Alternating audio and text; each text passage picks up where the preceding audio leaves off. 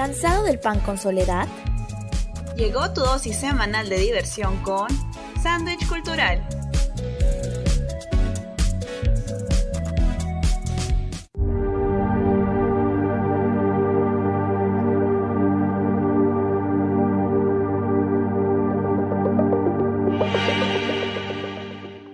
Muy buenas tardes, bienvenidos y bienvenidas nuevamente a Sándwich Cultural por Radio Zona PUC.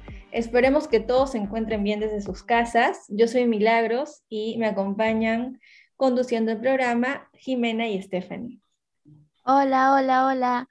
Hola chicos, chicas. Eh, bueno, las personas que nos están escuchando, ya saben, mi nombre es Jimena y estoy muy feliz de estar otra semana con ustedes, compartiendo los eventos, eh, lo mejor de arte y cultura, según nosotras, ¿no? Humildemente. Hola a todos, soy Stephanie. También estoy muy feliz de que nos acompañen otra semana más, todos los miércoles de 4 a 5.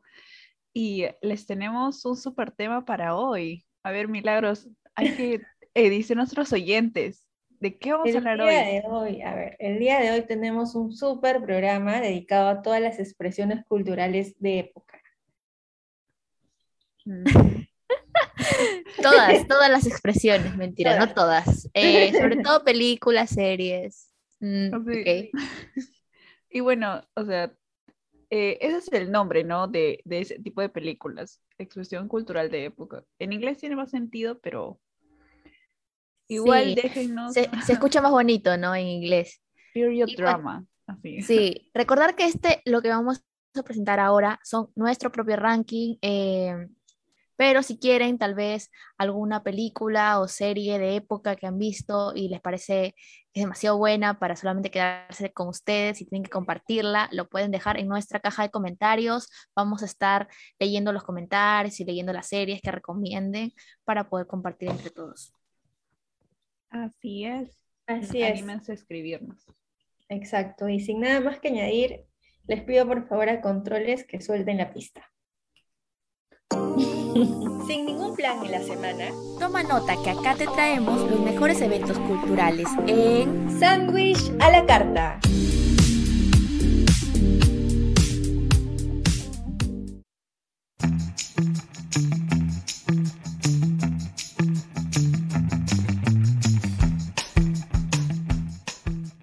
Y bueno, empezamos hoy con un poco de teatro. ¿no? Este sábado, 18 de septiembre, se estrenará el Festival de Teatro Provocar Belleza. El corto espectáculo de teatro en breve. ¿ah? Este consistirá de cinco obras cortas y virtuales que se presentarán hasta el 26 de septiembre. Así que ya saben, chicos, siguen hasta el 26 para comprar las entradas y el sábado 18 es la inauguración, o sea, se van a presentar las primeras obras. Son, bueno, como dije, ¿no? Obras breves, o sea, son súper cortas, así que para salir un poco más de la rutina, si es que no te gusta tanto un teatro así súper complejo, los Hamlet, estas son nuevas, contemporáneas, súper creativas y en realidad hechos, hechos por personas peruanas, ¿no? Y bueno, se estrenará este festival con El Eterno Instante antes de... Chan, chan, chan. Esta obra comienza a las 9 en punto de la noche. La entrada cuesta 10 soles y pueden adquirirlas hasta el 26 de septiembre por la página web Passline, así, P-A-S-S-L-I-N-E, Line, Passline, ahí está. Pasline. Claro, todo masticado. Yo creo que es una alterna- alternativa, ya me trabé. Alternativa perfecta para pasar el fin de semana en casa y, bueno, tranquilo, disfrutarlo y con talento peruano. Y está súper barato, está 10 soles, chicos, vamos. En 10 soles se gastan una salchipapa. Creo que pueden gastarlo en teatro. Así Y no que... es solo una hora, ¿no? son cinco, por si acaso. Ah, son 5, 5 por 10 soles. ¿Cuánto sale? Son Ya, mis matemáticas cortas. no son tan buenas. Pero es, es barato, es barato y es bueno, bueno, barato, bonito, todo, todas las veces. Y cambiando del arte, les traemos buenas noticias para los amantes de arte e historia francesa. Ya sé, suena medio rebuscado, pero así las cosas gratis están rebuscadas, chicos.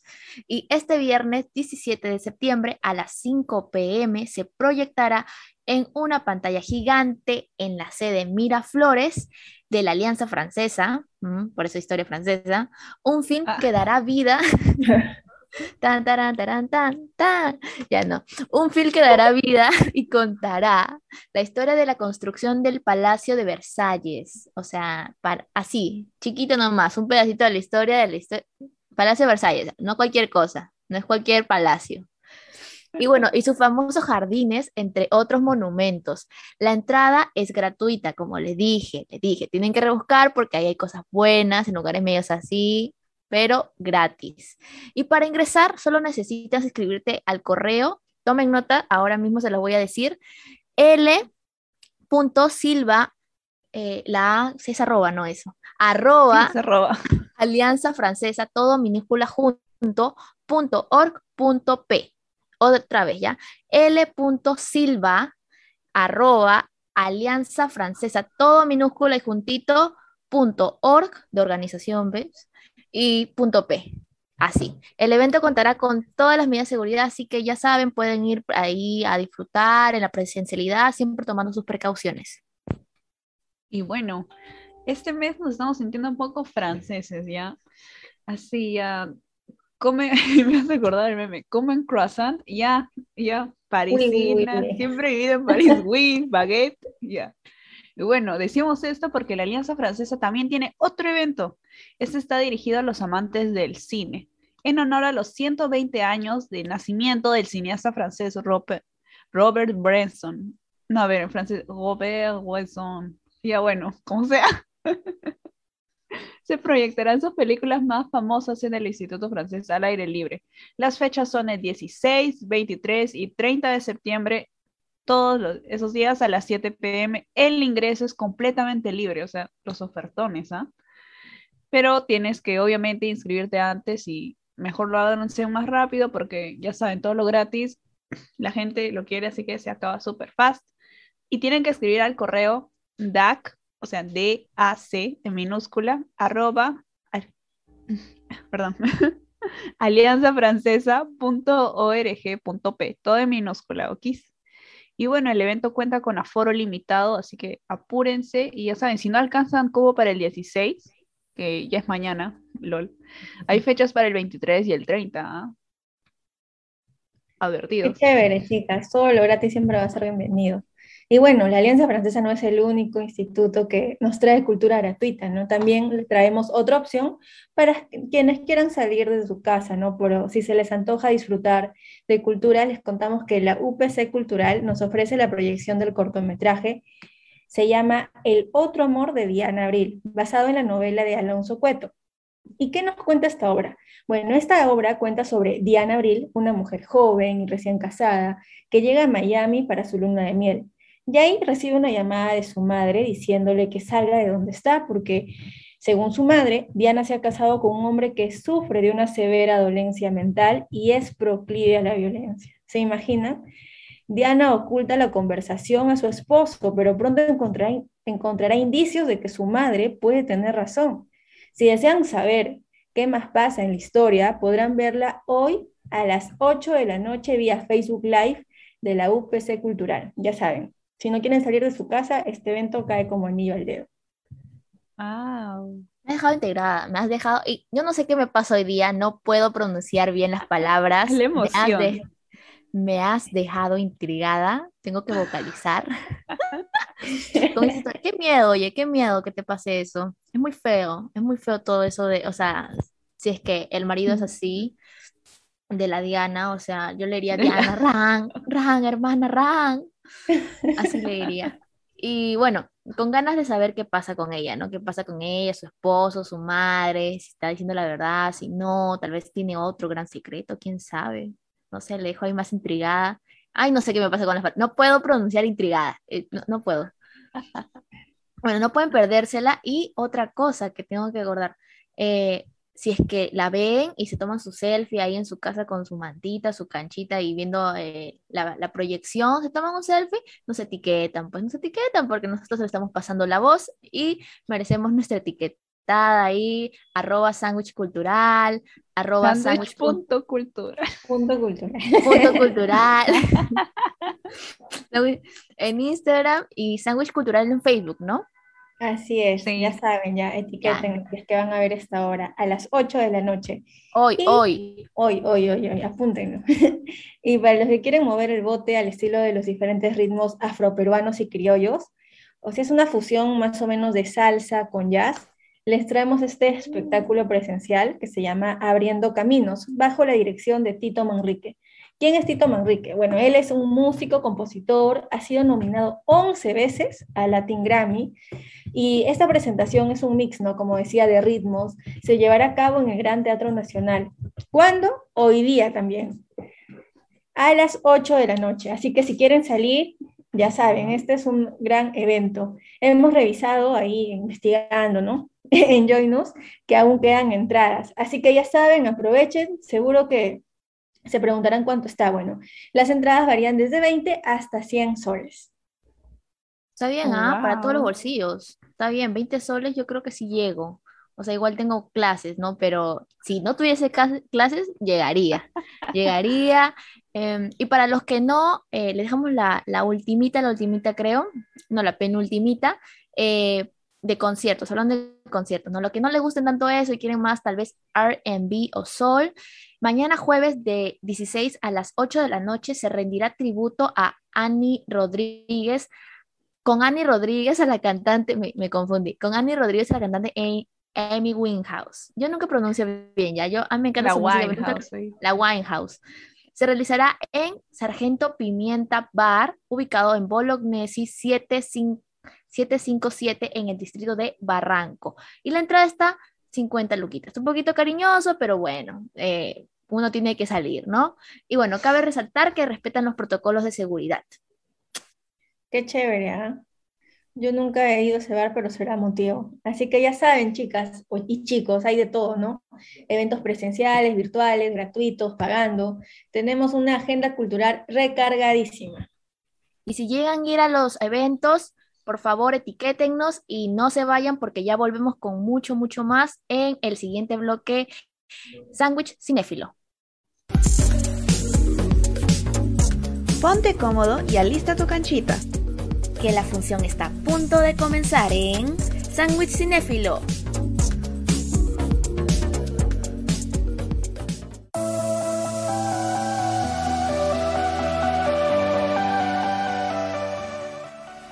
Estamos de vuelta con todo súper recargadísimas. Como ya les habíamos mencionado, esta semana estaremos hablando de series y películas de la época. Específicamente del periodo de regencia en Inglaterra, aproximadamente entre los años 1811 y 1820. Hablamos de nada más y nada menos que Bridgerton, la serie más exitosa de Netflix y de la película Orgullo y Prejuicio, la adaptación cinematográfica del 2005, porque hay dos adaptaciones, por si acaso. Empezamos con Bridgerton. Chicas, ¿la han visto? ¿No la han visto? Cuéntenme. Obvio, se ha convertido en una de mis series favoritas, ¿no? Para quienes aún no la han visto, esta serie también es una adaptación de una saga de libros, ¿no? En la que se retrata la vida de la familia Bridgerton. En esta serie de Netflix, en esta primera temporada, se habla específicamente de Daphne, que es la hija mayor de los Bridgerton, que acaba de cumplir la edad para casarse y está súper ilusionada por encontrar el amor de su vida, casarse, tener hijos, ser súper feliz. Pero, siempre hay un pero, está siendo obligada a casarse con un hombre que es rico y que no ama. Y ella está súper molesta porque ella quiere casarse por amor. Entonces, conoce a Simon. Ah, mira un duque súper mujeriego y que tiene un pasado oscuro y que no tiene la mínima intención de casarse, pero ambos forjan una amistad y tienen un objetivo en común. Ya cuando vean la serie ya no se van a dar cuenta cuál es y deciden formar una alianza. Y fingen ser pareja. Los sentimientos comienzan a florecer y tienen una química innegable. Pero la pregunta, ¿serán capaces de estar juntos? Mm, mm, mm. Chan, chan, chan. Ya me la vendiste, ¿ah? Ya me la vendiste. Yo igual ya la vi. Igual ya la vi. ya me enamoré de la serie, así que ya no pueden hacer nada. Pero igual les dejamos el suspense un poquitito para que se animen a verla. Y un dato, dato, dato de esta serie. Así que yo, yo no es que, uff, investigué, pero yo estaba viendo la serie y vi al final los créditos y salía eh, que era producida por la famosa y exitosa Shonda Rhimes. Y si fácil no les suena este nombre, estoy segura que les va a sonar el nombre la serie, de la serie Grey's Anatomy. Pues esta eh, Shonda es la creadora de Grey's Anatomy hasta el día de hoy, la temporada 17 de Grey's Anatomy. Ya saben que esta serie es súper, súper característica de drama, finales sorprendentes, muy, muy dramáticos, muy explosivos. Entonces, podemos ver todo este drama también de una forma más canalizada, creo, en, en Bridgerton. Y, y creo que es un muy buen trabajo Shonda. Em, bueno, Bridgerton no es la excepción. También es una serie que también tiene mucho entretenimiento y tiene muchos, muchos, muchos momentos memorables. Y bueno, como siempre hablamos de los momentos como que nos parecen icónicos, comenzaremos ahora sobre las famosas escenas, ¿no? ¿Cuál escena tal vez recuerdan más, chicas? Mm, para introducir un poco la escena que quiero hablarles, eh, a mí me encanta la amistad que tiene Eloís una de las hermanas menores de Daphne, y Penélope, su mejor amiga, que resulta también ser su vecina, ¿no? Su relación es muy divertida, sincera. Creo que todos los momentos en los que están juntas son icónicos, pero si tuviera que elegir una escena que me cause ternura, fue en la que Eloís este, tiene que, intenta por todos los medios que ninguno de sus hermanos se robe sus chocolates favoritos, ¿no?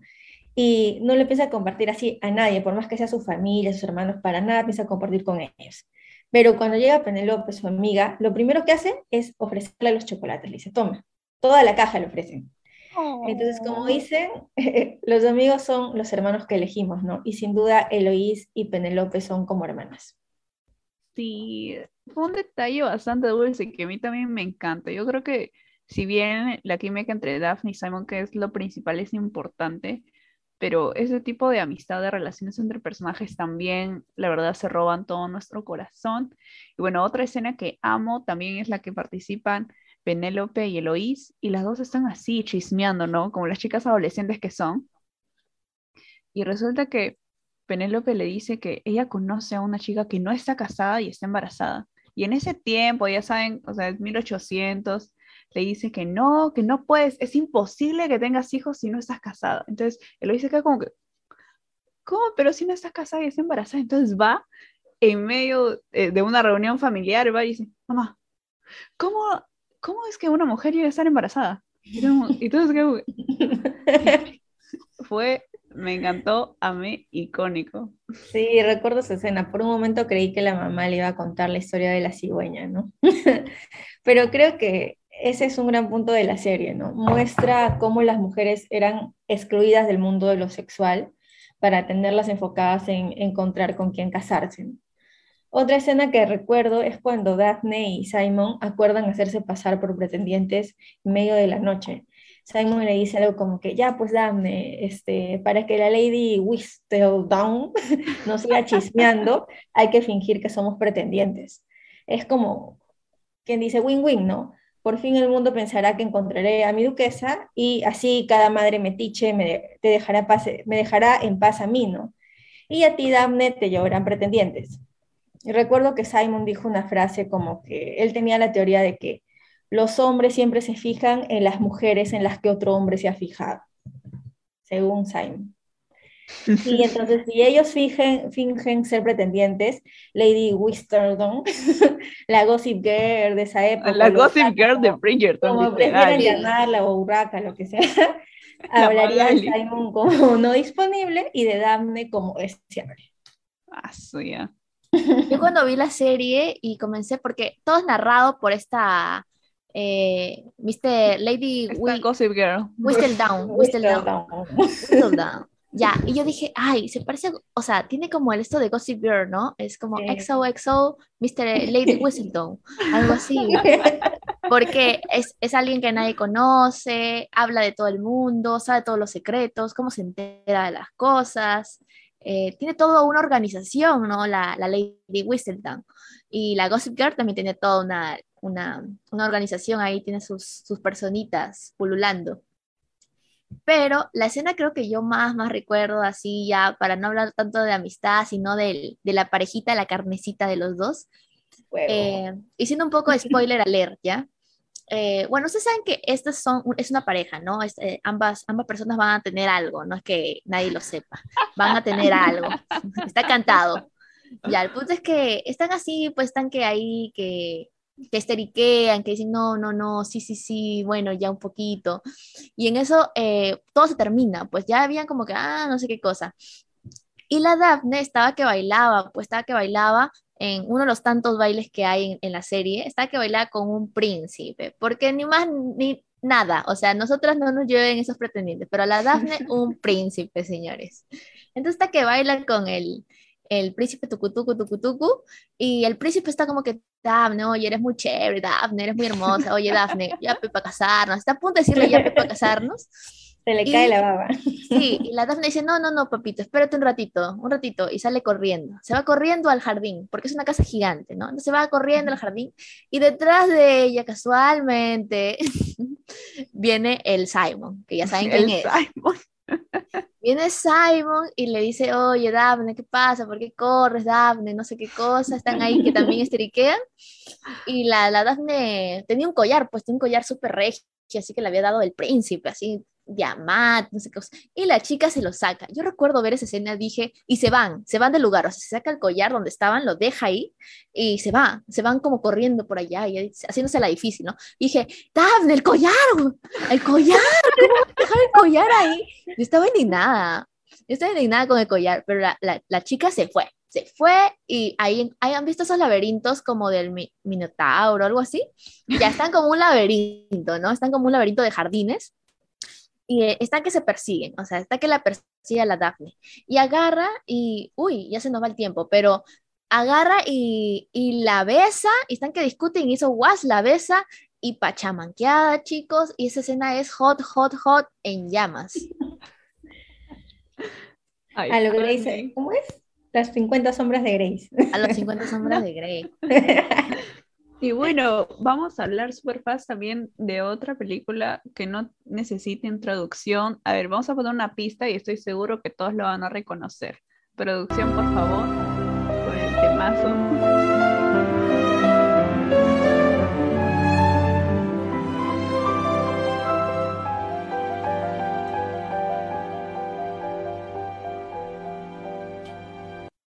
Tiempo de cambiar a Osuna por esa canción. Vamos a ahí bailar en las fiestas con esa canción. Cada vez que escucho esa canción recuerdo a nuestro amado Mr. Darcy. Pero para contextualizar a todos aquellos que no han visto este clásico, así con letras mayúsculas, clásico, que por cierto, ambas recomendaciones las pueden encontrar en Netflix o en páginas de internet como la que empieza con Cueva y termina en Ana. Pero bueno, volviendo al tema, Elizabeth Bennet es la segunda hija de los Bennet. En total son cinco hijas, incluyendo su familia, incluyéndole a ella, ¿no? Su familia se podría decir es de clase media baja y la misión de vida de su madre es casar a toditas sus hijas con partidos favorables, o sea, con señores, chicos, no importa de qué edad, que tengan money money.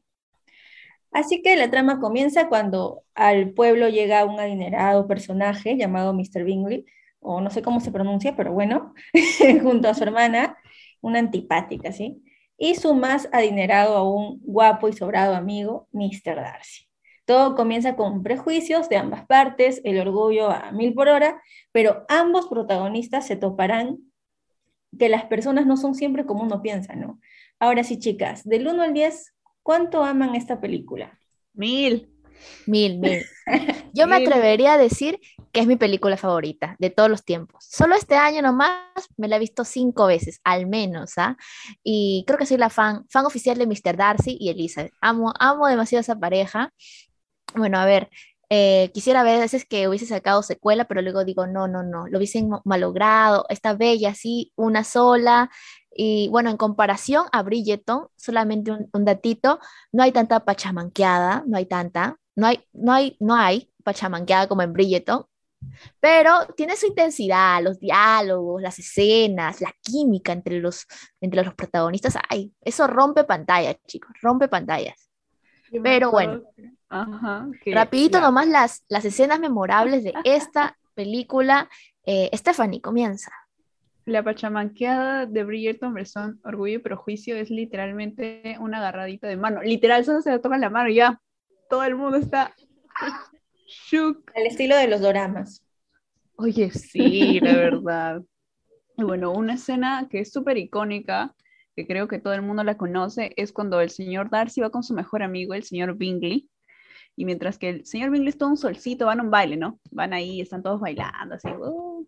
y el señor Darcy obviamente es un gruñón, y bueno, ahí están bailando y de pronto se ponen a, chismear los compas, ¿no? Ahí ya hablan y Bingley dice que Jane, la hermana mayor de Elizabeth, es súper hermosa y que Elizabeth no se queda atrás, pero Darcy, como el aguafiesta que es, le dice que Elizabeth es apenas aceptable.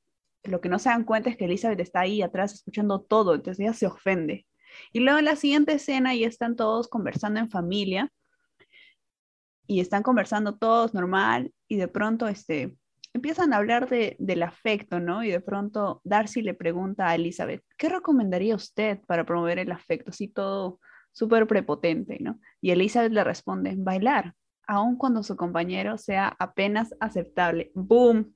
el mic drop del siglo XIX. Yo, iconic, iconic. Y se va, y se va la Elizabeth, y se va, se voltea y se va. Pero el Darcy se lo merecía, porque prácticamente le ha dicho que no es bonita ni es. Le dijo fea, le dijo este, no, como es, bella, no. Pero luego, ya, último, así chiquitito, la escena de la lluvia. Si es que no han visto la película, pueden buscarla en YouTube como escena de la lluvia, Orgullo y Prejuicio. La van a encontrar en todos los idiomas. Es demasiado icónica, ¿ok? Esta es cuando se Darcy le confiesa a Elizabeth que la ama, que la ama y le dice todavía, oye, tú mira, tú eres pobre y todo, ya, pero mira, a pesar de todo eso, yo te amo, yo te amo, oye, sí, conmigo. Insulta a su familia, insulta a su clase, todo. Y bueno, la verdad, este, todo está súper... Estamos así, pero se nos ha acabado el tiempo, se nos ha acabado el tiempo ese bloque, pero continuaremos en el siguiente, no se vayan, que terminamos de decir este, esta escena en el próximo bloque y comenzamos con el chichis de los personajes. No se vayan. ¿Listo para el especial del día? Conoce más sobre tus personajes favoritos en nuestro sándwich especial.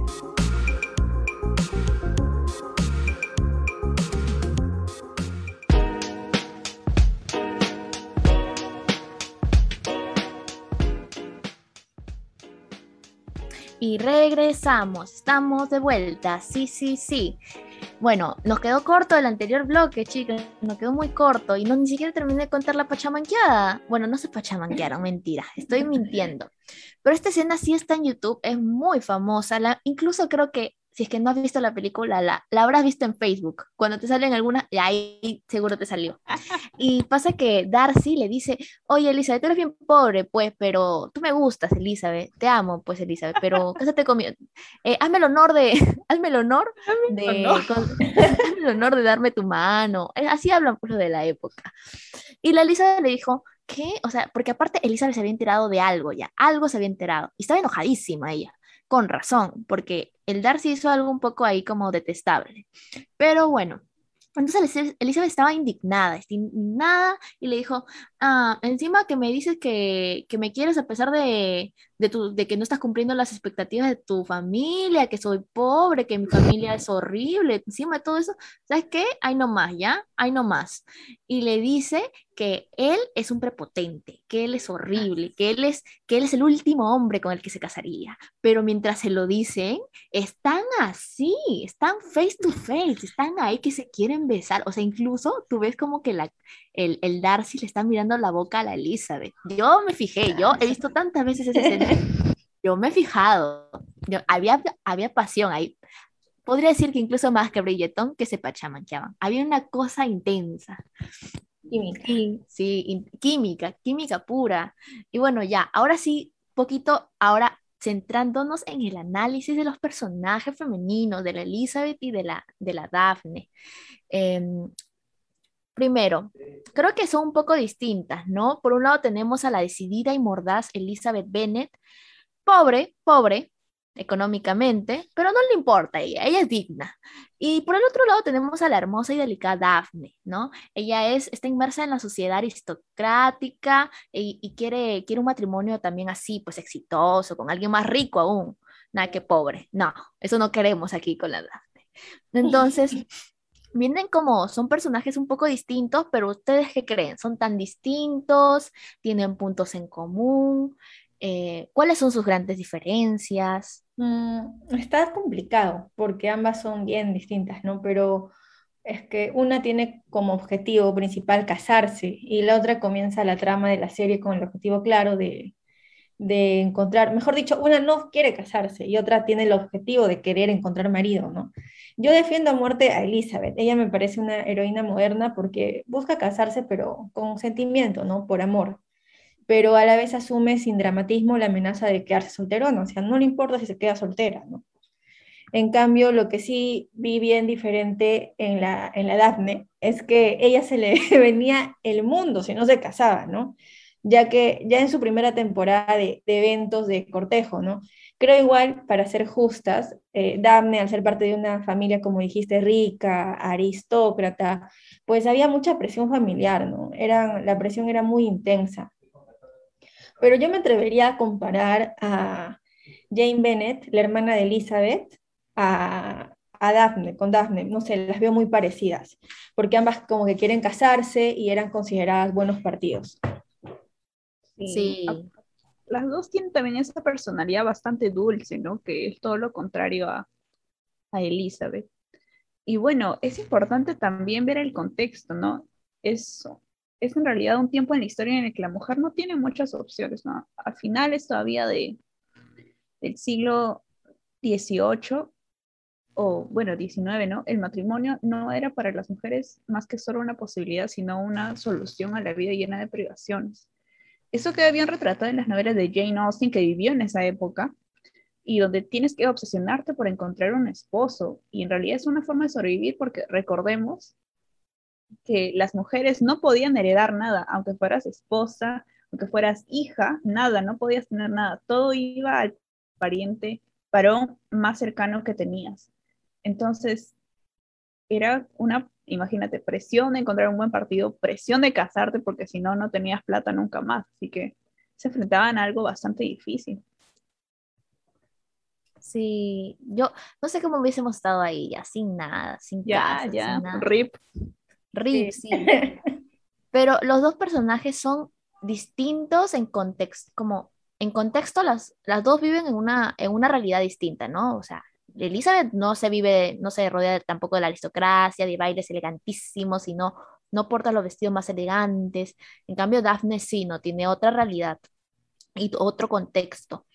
Pero eh, no, creo que me atrevo a decir que no son el agua y el aceite. O sea, no son tan así eh, polos opuestos, porque las dos tienen momentos en los que actuaron de manera similar. Primero, creo que nos muestran ideas claras de lo que no quieren, ¿no? Ambas no quieren un matrimonio sin amor. O sea, una tal vez más intensa que el otro, pero no quieren un matrimonio sin amor. Lo quieren eh, una amistad, quieren un amor y creo que se los pasa también su mamá a la Daphne y Elizabeth creo que lo ya tenía eso en, por su padre. Y bueno, lo manejan distinto, eso sí, pero bueno, queda claro que en los capítulos y a lo largo de la película. Y después amé cuando ambas se enfrentan a sus intereses amorosos. Eh, y me acuerdo la, escena que les conté de Elizabeth, o sea, ella, un Darcy en la película te dicen que es dueño de medio, medio, no sé, media provincia, no sé, no sé, un lugar así medio raro, pero que, que él, él, es dueño y luego ven las casas porque sale la casa de Darcy, ahí tú la ves y es una mansión, es todo un distrito ese lugar, es gigante, es un palacio. Y ella, Elizabeth, la pobretona, lo rechazó, lo rechazó. Ay, me encanta, me encanta. Yo soy Elizabeth. A mí no me importa que tú tengas plata. Ay, no más, papito. Ya, tú me hiciste algo feo y no me importa que me gustes. Igual te rechazo. Así. Y luego la Daphne, bueno, la Daphne más soft, ¿no? Fue más soft. Pero ella, o sea, ella sí se casó con ya saben quién, por bueno, X cosas, pero. Ay, le estoy spoileando. ¿No? ignoren, ignoren eso ya. ya, pero ella también se impuso, le dijo, oye papito, ¿qué pasa aquí? Ok, tienes que comprometerte. ¿Cómo vas a estar así con, tu, con tus teorías, tu pasado, tu pasado? No, no, no, no. Yo quiero todo. Yo quiero aquí mis, mis ilusiones, mis sueños, y tú me tienes que ayudar. Si no, chao, así. Y bueno. Sí, además. ¿tú qué piensas? Creo que sí, como dices, son algo parecidas, ¿no? Ambas rechazan también a otro pretendiente. Por ejemplo, en Bridgerton vemos a Daphne rechazar la mano de un insistente personaje llamado Bear Brook, probablemente el personaje más odiado de Bridgerton, Mientras que en Orgullo y Prejuicio sucede algo similar con Elizabeth y el señor Collins, un primo lejano que busca contraer matrimonio con alguna de sus primas. Primero este, intenta con Jane, pero Jane no, no le hace caso, y luego con Elizabeth, y que no duda ocultar su disgusto hacia el señor Collins. Exacto. A ver, vamos aquí a hacer unos saluditos, porque Daniel nos saluda y si no mamá es bien hincha de orgullo y prejuicio, la ha visto como 500 veces. Tu mamá es bien cool. Tu mamá tiene buen gusto. Confirmamos. también saludamos a Miguel Ángel, que nos dice, buen programa, chicas. Saludos de Tardes en Marte. Tardes en Marte también es otro programa que se transmite por Radio, eh, Radio Zona así que también véanlo. Uh, ayudándonos entre todos. Ya. Y bueno. Volviendo a Orgullo y Prejuicio, ¿no? Y bueno, también se nombra a otro personaje masculino, que es el señor Wickham, pero no vamos a dar spoilers, ¿ya? Pero solo vamos a decir que Elizabeth tuvo un pequeño crash, pero que por del destino no se dieron, pero si ven la película o leen el libro, porque es súper genial, lo van a saber. Y bueno, pero hay una similitud también en Daphne y Elizabeth en las que experimentan una escena de romance y tensión bajo la lluvia, ¿no? En la serie vemos a Daphne y Simón disfrutar de de ese momento súper este, super dulce, súper apasionado, y en Orgullo y Prejuicio tenemos la declaración fail del señor Darcy, ¿no? Ambas escenas son icónicas, ambas pasaron bajo la lluvia, me da risa que Bridgerton es todo romántica, como que, uh, y en Orgullo y Prejuicio, Mr. Darcy la tenía que malograr proponiendo un matrimonio mientras insulta a su familia. no hagan eso, amigos, no hagan eso. Por eso fue una declaración fail. Sí, qué feo. Oye, ¿cómo vas a...? O sea, si vas a confesarte, ¿se escucha bien? A ver si me confirman. Te escuchamos. Sí, O sea, el chico se confesó, pero diciendo, insultando a la familia, insultando a la... Por favor, un poquito de por favor, un poquito de por favor. Yo creo que ambas familias también, la de Elizabeth Bennet y la de Daphne Bridgerton, eh, son un toque parecidas. No extremadamente, pero sí un poco, porque Elizabeth tiene cuatro hermanas y todas se ven obligadas a contraer buenos matrimonios. Casi que es ley, ¿no? Tener buenos matrimonios. Y después, mientras que Daphne también tiene una familia numerosa, pero adinerada, ¿no? Ese es el lado bueno. Y sus hermanas, mujeres, tienen que conseguir casarse cuando lleguen a la edad. Y todas se tienen que casar, o sea, es como que ya también, mandato, ¿no? En ambas las mujeres se sienten como una gran presión y el matrimonio, por el matrimonio y se habla bastante, bastante de las deshonra, entre comillas, pongámosle, porque es una estupidez, una tontería, para ser más decorosa aquí, ¿no? De la pérdida de la virginidad y, y, pues como que ya, tienes que matar a alguien para recuperar la honra de, de, de la, de X persona, ¿no? Es como que súper mal, súper mal eso. Ya no estamos así. Y no es la pérdida de la virginidad, es el comienzo de tu, el comienzo de tu vida sexual. Claro, creo que en Bridgerton también como que tocan esos temas, ¿no? De cómo la mujer empieza a explorarse a sí misma. Y bueno, también otra similitud muy parecida son las hermanas pequeñas, tanto de Elizabeth como Daphne, ¿no? Tanto Philippa y Prudence de Bridgerton y Kitty y Lidia de Orgullo y Prejuicio, ¿no? Son relegadas a segundo plano. Además tienen similitudes, personalidades, ¿no? Divertidas, traviesas. Sí. Son cositas, son cositas que si te pones a buscar en ambas películas, en realidad sí hay aspectos bastante similares entre ambas familias, ambos personajes, también marcados por sus por su, su personalidad, que tampoco su personalidad, su contexto, que no son iguales, pero sí tienen similitudes, creo que por el siglo en el que viven.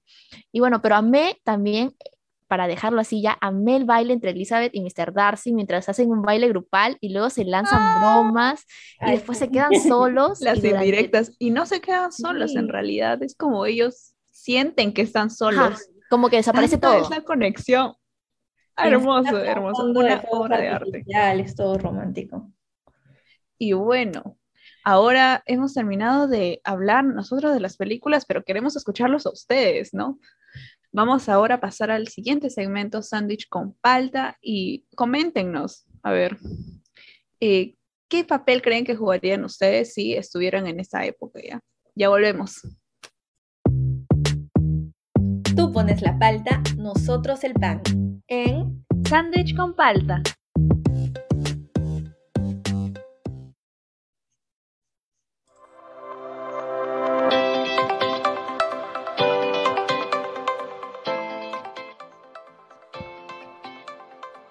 Y estamos de regreso. Exacto. En este segmento hablaremos sobre cómo sería nuestra vida si viviéramos en esa época y también qué es lo que nos gusta de esa época y disgusta, ¿no? Exacto, ahora sí puedes animarte a escribir en los comentarios qué te gusta, qué te disgusta de esa época o si quieres mantenerte anónimo, no me sale el guiño, pero bueno, mándanos un mensaje a nuestro inbox de nuestra página de Facebook o en Instagram. Ya. Ahora sí, chicas, comencemos. A ver, yo voy a empezar. yo digo, comencemos, yo voy a empezar. Empieza. Está muy animada Estefanía. Empieza, güey. Ya, no voy a mentir, yo cuando terminé de ver Bridgerton me creía la Daphne, ya traté de imitar el acento así. Ah, no, no me salió, no me salió. Y bueno, me dieron ganas de meterme en ese mundo fantástico lleno de bailes y glamour y ganas de hacer mi fiesta de cumpleaños número 22 con la temática de Bridgerton. La verdad, las cosas como son. Sí, sí me acuerdo también. Es que casi toda la ambientación, la decoración, los vestuarios no sé, a mí me parecieron muy geniales, ¿no?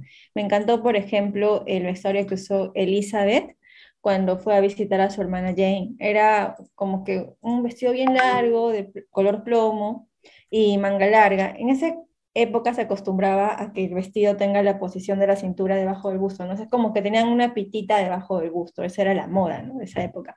Pero me gustaba porque ese vestido en particular, en específico, esa pitita la tenía casi por el ombligo, ¿no? Entonces yo siento que ese tipo de vestidos como que moldean la, la figura y todo eso, ¿no? Eh, este detalle me encantó bastante y también me gustaron demasiado las tonalidades tierra de los vestidos de Daphne, o sea, en general me encantó el vestuario, me encanta el vestuario de esa época, ¿no? Me parecen algunos, o sea, por ejemplo, los de Elizabeth me parecen sencillos y lindos, ¿no?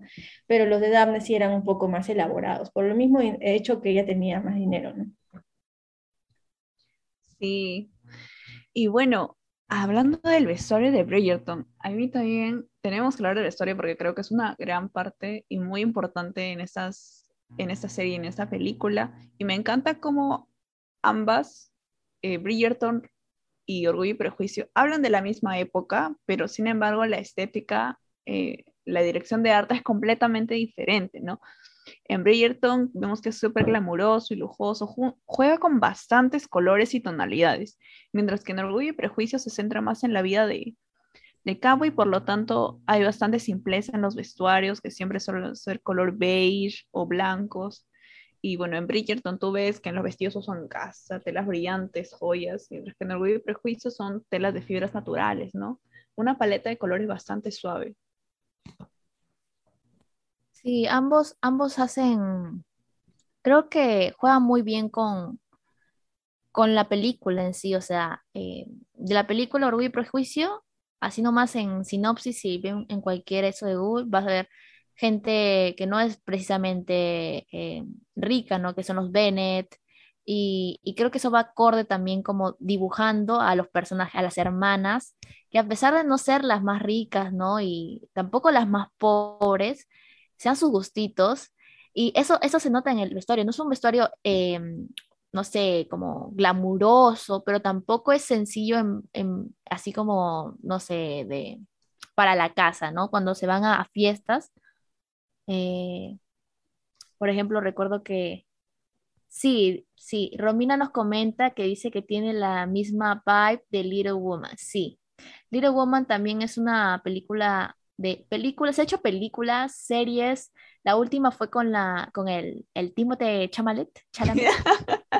Ay, yo amo a ese hombre, qué guapo, qué guapo que lo vieron en Met Gala, guapísimo, guapísimo.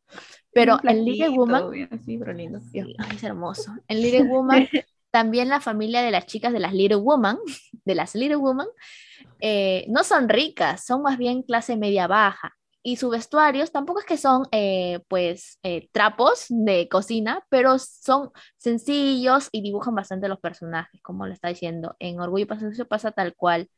Y yo creo que me pareció algo un poco raro en Bridgerton, por ejemplo, el vestuario. Me pareció como que decían lo del corsé, lo del corsé como que no, que no tienes que respirar.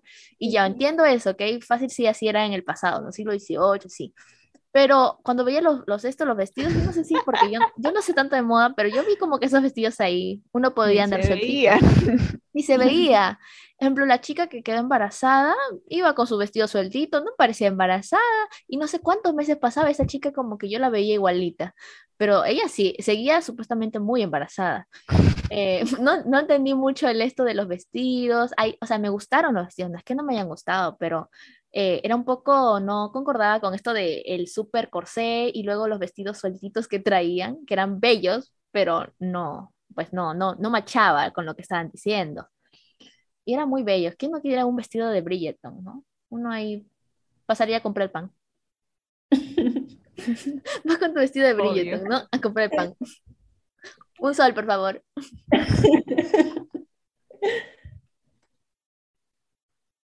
Y bueno, también hay cosas hermosas, como hemos dicho, pero también hay cosas que tal vez no nos gusten. Ahora sí, hay que dar nuestra opinión, el salseo.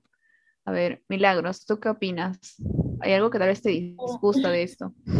O sea, mira, ambas, ambas, tanto la película como la serie, son románticas y todo feeling, como que qué emoción, o las escenas este, las escenas, no sé, en Bridgerton, como dice Jime, mucho pachamanqueo y todo esto, y en este, Orgullo y Prejuicio como que hay tensión, solo con las miraditas y todo. Pero no solo hay romance, ¿no? O sea, lo que más me disgusta de esa época es que las mujeres eran solo, eran solo vistas para casarse y tener hijos, o sea, una fábrica de hijos. Así nada más esa función cumplían. Entonces, eso me disgusta, ¿no? Eh, en cambio, los hombres, eh, por ejemplo, mientras los hombres conocen mucho sobre el sexo, las mujeres desconocían sobre el sexo, sobre todo en Bridgerton, ¿no? Recuerdo cuando Daphne le pregunta a su madre qué es lo que tiene que hacer en la noche de bodas y su mamá solo le dice, llegado el momento lo sabrás, nada más, no le explica nada más.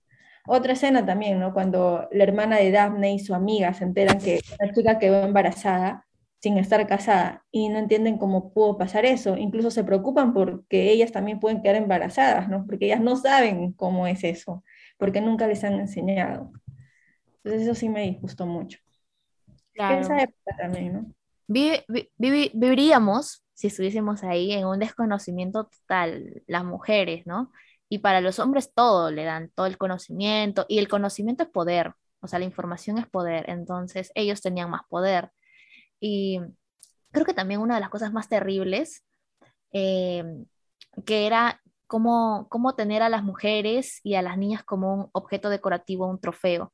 Y recuerdo clarito, clarito, por ejemplo, en Bridgerton, eh, a la mamá de Simon, que se cuenta que, bueno, que ella, ella muchas veces como que intentó tener un, un, hijo, algo así como que no, no podía quedar embarazado, los perdía. El punto es que tuvo a Simon, ¿no? Estaba ahí dándole, estaba en el parto justo y, y estaba sufriendo y estaba, le estaba doliendo mucho la señora, entonces estaba ahí sufriendo, pero seguía intentando dar a luz a su hijo. Y el, el, sí, bueno, un poquito ya, pero ahí nomás lo voy a dejar. Pero el punto es que ya nace Simon y lo, que, lo primero que hace el, el duque, el papá de Simon, es agarrar al hijo y llevárselo, llevárselo a, no sé, a, mostrarlo, ¿no? Como si fuera una cosita, vamos a mostrar. Y usualmente uno quiere estar con su hijo, o sea, yo he visto como que las madres apenas están a luz, le dan el niño a la madre, porque, o sea, si has estado puja, puja, puja, no a, no, no, no, yo lo tengo primero, luego si quieres tú lo agarras. A ver, ¿quién estuvo pujando aquí? Y y eso me parecía, o sea, porque el señor como que ni le inter como que cero interés por la mujer, la esposa estaba ahí que sudaba, estaba ahí que, ajá, nada, nada, cero interés, desconsiderado, mal hombre, todo, lo, todo mal con ese tipo, la verdad. La verdad, that's true. Y bueno, la verdad es que muchas cosas han cambiado y nos alegramos que hayan cambiado, pero ahora nos ponemos a pensar, ¿qué hubiéramos sido nosotras si hubiéramos estado en esa época? Una amiga me dijo que iba a ser esclava.